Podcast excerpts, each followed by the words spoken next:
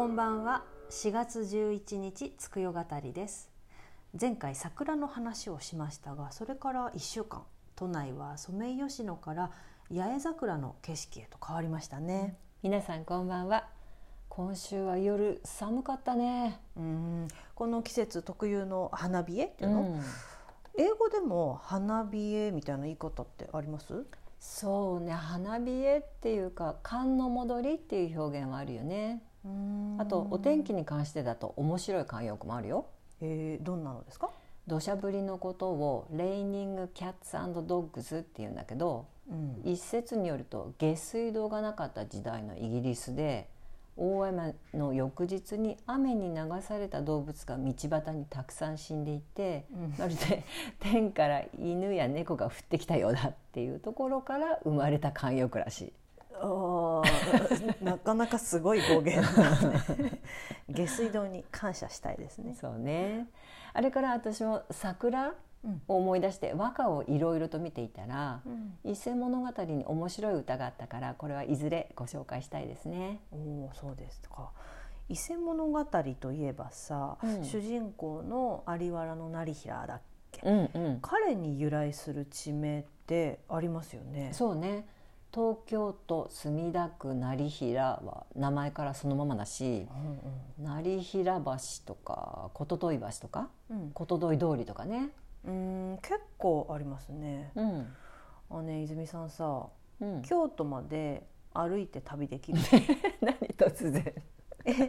成平って平安時代の人でしょ、ああそういうことか。うん、都から墨田区まで歩いてくるのすごくない？すごい。確かにタフだね。私なら無理。足減っちゃうもん。体力もすごいし彼が東京を目指した理由って失恋だったから、うん。もう自分なんて都にいる必要ないんだって逃避行してるわけじゃない、うん。もうそのメンタルもすごいよと思って、確かに。地名に残るだけある。濃いキャラクターだね。うん伊勢物語だけじゃないけど歩いたり船に乗ったりする道中で数々の歌が読まれてきたじゃない？はい。都内だと今でこそ歌になりそうなエリアってたくさんあるけれども、うん。昔のものってやっぱり隅田川を中心とした東側に集まってるよね。うん。街の中心の移り変わりが見え隠れしてて面白いよね。そうだね江戸の中心は日本橋を起点にしてるくらいだから、今よりぐっと東側に集まっていたものね、うん。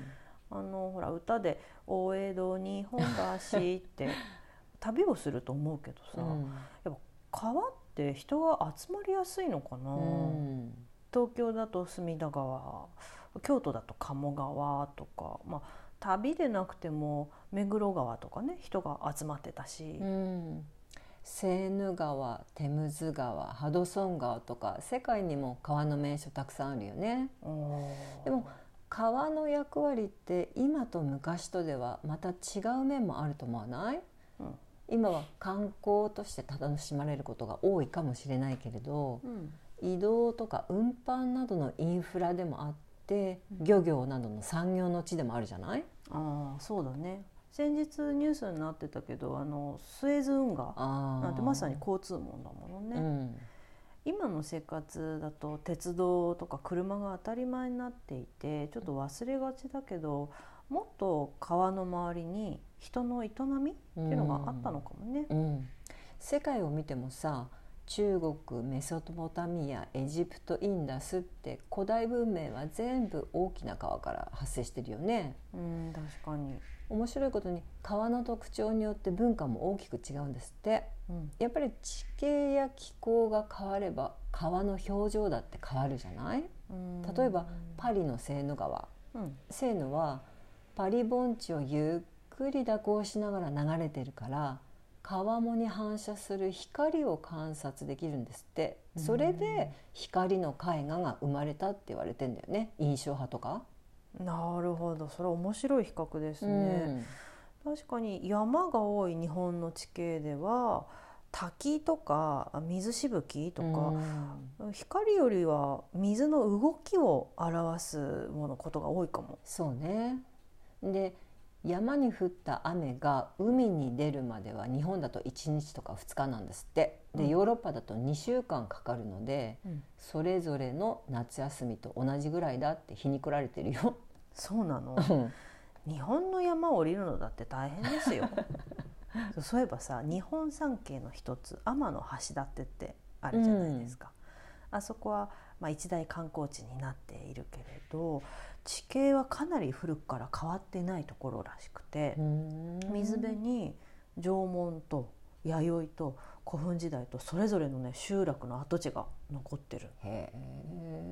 今の生活でも考えてみれば災害の時はお水の確保しといてくださいとかって言われるし水は大事なライフラインよね。本当にそうね成平だってさ川っていう移動手段があったからこそ隅田川のほとりに来れたわけもんね。そうだね当時川は交通網としての役割が大きいですね。うん後の時代に文化の発信地つまり今の観光地みたいになるけれど、うん そりゃ成平が来てた平安時代は隅田川のあたりはまだ未開の土地でかなり寂れたところだったろうしね。うん今残っている隅田川の文化っていうのは多くは江戸時代に形作られたんですよね。そう特にね船遊びは一年を通して楽しまれたレジャーだったみたいよ。へえ。春は花見でしょうん、夏は花火を見ながら涼んで、うんあとは釣りうんうん。それから冬のふ雪見っていう感じでね、ああ風情ありますね。うん、もっとも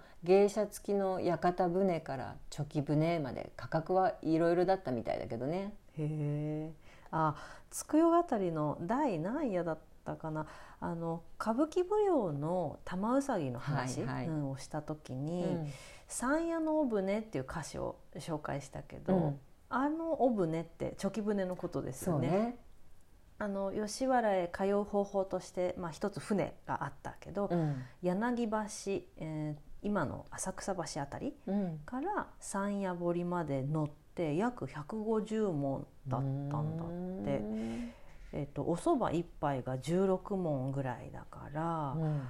まあ10倍までいかないけど蕎麦10杯分とするとチョキ船ってまあプチ贅沢よね。結構高かったんだうんね、うん。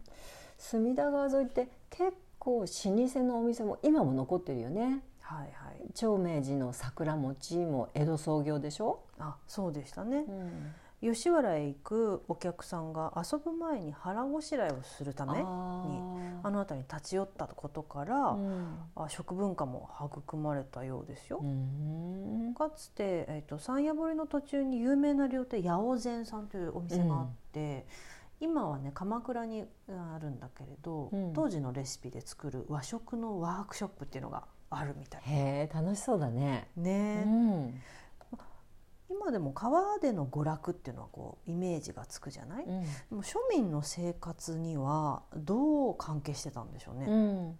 江戸って水路の町って言われてたでしょ、うん。で当時銭湯はまだ高価で入れる人は限られてたから湯船を乗せた移動式銭湯みたいな船が庶民には人気だったんですって隅田川の水を豊富に使えるからさ銭湯よりは安かったそうだよ。なるほどね。うん、なその船の上のお風呂って一度入ってみたかったな そうだね隅田川界隈でも庶民の暮らしからちょっと贅沢な遊びまでいろいろな文化があったんだうね。ん、いいですようね。ん家からすぐ川へ降りられた時代だからこそできたことよね。うん今ってほら堤防があって川との距離があるでしょ、そうそう。昭和に、まあ、水害対策としてね、コンクリート堤防が川沿いに立ったんですよね。で,、まあ、でもそれによって家から川に直接出られなくなっちゃったし、うん。お家から川そのものも見えなくなってしまったから料理屋さんもほとんどお店じまいして街から人が消えてしまったのうね、ん。でも平成以降川沿いに新しいカフェとかテラスが作られて、うん。川の立地を生かした街づくりがね見直されてきてるんですよあね。ーいいことですね。東京ってほら何でも経済優先でさ景観が壊されちゃったりしたじゃない、うん。日本橋の高架とかもそうでしょ？うんうん。それに比べて京都が観光地として揺るがないのはやっぱり景観も大事にした街づくりがされているからでしょうね。うんそうですね。隅田川も屋形船や釣り人しかイメージがないと寂しいから歴史とか土地柄を生かした街づくりが加速していくといいですよね。そうですね。でもどんな時代でも川の流れと飛んでいる鳥は変わらないかもね、うん。もしかしたら成平が見た風景と同じかもねそういうところは。うん。いざこととは都鳥でしょ？そうそうそうまあ私に京都に愛しい人っていうのはいないんだけどね。隅田川にまつわる物語って言えばもう一つ木母寺もあるね、あーあの梅若伝説のね、うんうん、その伝説をもとに能や歌舞伎など芸能作品が生まれてるよね。そうそう。ちょうど毎年4月15日に梅若期ってあの供養の行事もされてらっしゃるんだよね。あじゃあ次回梅若伝説とそれに関連する作品を掘り下げてみますか？そうですね。隅田川は翻訳プロジェクトでも取り上げた演目ですね、うんうん、では今夜はこれで。さようなら。さようなら。